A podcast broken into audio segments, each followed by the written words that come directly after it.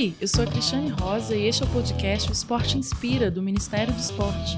Continuamos nossa conversa com o ex-judoca Flávio Canto, que dessa vez fala pra gente sobre as expectativas para os Jogos Olímpicos Tóquio 2020 mas a gente precisa também de uma renovação, que eu acho que está começando a acontecer no masculino e no feminino também. Então a gente está nesse processo de old school, né? O pessoal que ainda tem, acho que tem coisa para entregar, mas uma geração nova que está chegando e ainda está chegando. A gente teve o Daniel Carguinho que foi quinto no Mundial, já foi campeão mundial júnior, tem o Rafael Macedo que já foi campeão mundial júnior.